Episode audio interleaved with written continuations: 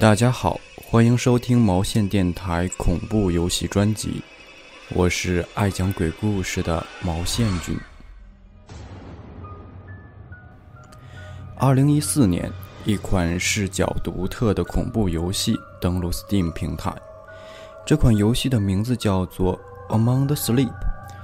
在游戏中，玩家要扮演一个两岁大的婴儿，并以婴儿的第一视角开始恐怖的冒险。在梦呓杀机中，我们看不到血腥的场面、杀戮的画面和恐怖的怪物，但游戏依然营造出了诡谲紧张的气氛。这大部分要归功于 Unity 3D 引擎制造出的光影和画面，还有让玩家们身临其境的第一视角。当然，还不能忽略的是，我们操作的主角是一个柔弱的婴儿。面对黑暗中未知的袭击，只能躲藏。正是这种面对危险时的无力感，带给我们一种莫名的恐惧。将婴儿与鬼怪联系起来，其实并不稀奇。似乎很多人都相信婴儿是可以看见鬼的。那么，小孩子到底能不能看见鬼呢？百度上的一个数据统计显示，有接近百分之六十的网友认为答案是肯定的。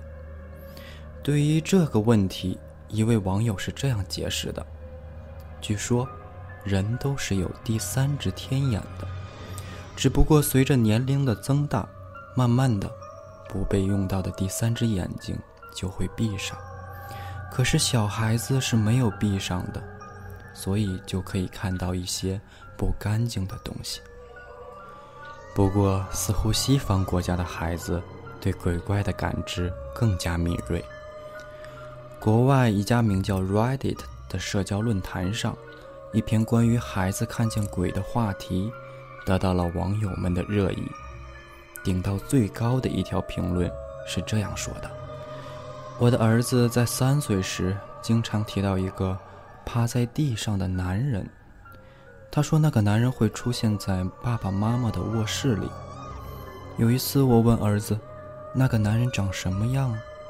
他指着我的脚下说：“妈妈，他没有脸。”我们回到梦呓杀机，除了游戏中的鬼影外，一只玩具泰迪熊也给许多玩家留下了深刻的印象。这只泰迪熊是主角想象的朋友，陪伴他冒险，并时常与他交谈。这种现象在科学上也有论证。下面的词条摘自维基百科：假想朋友（英文 imaginary friend） 是一种心理和社会现象，人们会想象一段虚构的友谊或人际关系，有时。一些人会分不清想象中的朋友是真是假，而这种情况尤其会发生在认知尚未成熟的孩子身上。许多影视剧的灵感就来源于这一心理学上的现象。经典的恐怖片《闪灵》中就有这样的片段。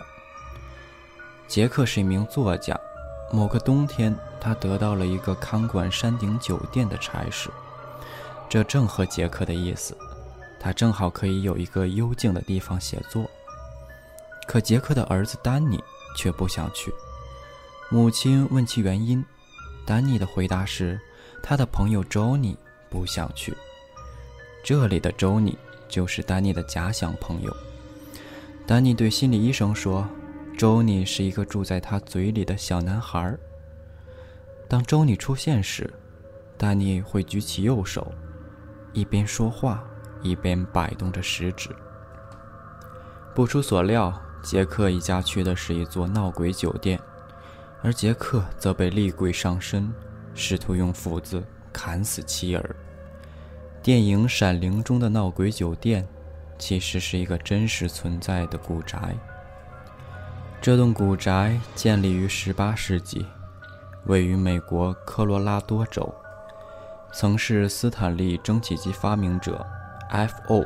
Stanley 的私宅，如今已改装成斯坦利酒店，并被称为全球十大最著名的闹鬼旅馆之一。这栋乔治亚时代建筑风格的古宅，因位于著名的风景区落基山脉，每年游客都络绎不绝，因此接待过许多名人，如美国总统西奥多·罗斯福、日本天皇和众多好莱坞影星。著名作家史蒂芬·爱德温金，就是那个写畅销书《肖申克救赎》的作家。也曾造访斯坦利酒店。斯蒂芬的另一部畅销书《闪灵》的灵感就来源于此。有新闻报道称，斯蒂芬和妻子在酒店住宿期间，曾在酒店二楼看见一个小孩大声呼叫他的保姆。其实这并不稀奇。至今为止，不止一名目击者说。夜晚，他们在酒店中经常能听到孩子们的欢笑和跑步声，甚至亲眼看到鬼怪弹奏钢琴，在走廊里散步。当钢琴声响起时，有人曾大胆地从门缝中偷看房间内的情况。他看到钢琴键在上下移动，然而一旦有人走近，音乐就会瞬间停止。据说，F.O. 斯丹利的妻子生前就十分喜欢弹奏钢琴。也许多年后的今天，他仍游荡在酒店里，继续招揽着来自世界各地的游客们。《闪灵》中的那间神秘的二三七房间，现实中的原型就是斯坦利酒店四一八房间。曾有酒店的保洁人员上报说，这间房间经常会传出奇怪的声音。当房间空置时，还会看到有虚影躺在床上。一对曾入住四一八房间的夫妇，在第二天早晨提前退房。他们抱怨昨晚走廊上的孩子吵了一整夜。然而那天，并没有孩子入住那间酒店。说一件斯坦利酒店最近发生的怪事吧。就在本月十七号，美国有线电视新闻网络 CNN 曾报道了一篇旅客在斯坦利酒店拍到鬼的新闻。这张照片由 iPhone 手机拍摄，并发布于社交软件 Instagram 上。照片中的一段楼梯上。有一个模糊的女人影像，似乎身上穿着十八世纪风格的服装。可惜她的脸一片漆黑，根本看不清长相。但并不像那些发生过残忍的谋杀案的凶宅，斯坦利酒店似乎是清白的，历史上并未发生过任何悲惨的事件。有人就这样说道。游荡在斯坦利酒店里的鬼，都是快乐的鬼。那么，这一切传言是有人故意捏造的谎言，还是确有的超自然现象呢？我们尚不可知。也许就像游戏《梦与杀机》中的小孩一样，这一切只是旅客们在酒店中所做的一场梦魇而已。欢迎大家关注我们的微信公众号“玩个毛线团 ”，ID：WGMXTT。